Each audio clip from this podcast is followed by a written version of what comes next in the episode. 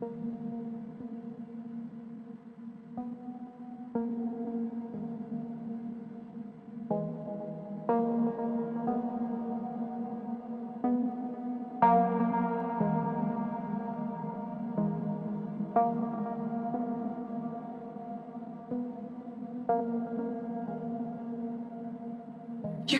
meet some new friends, but one will die. Then you're gonna be depressed, and that's fine.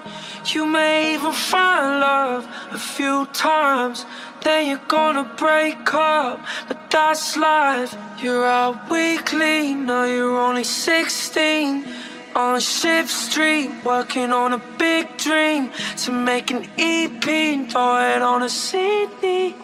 Then radio on repeat, you will ride.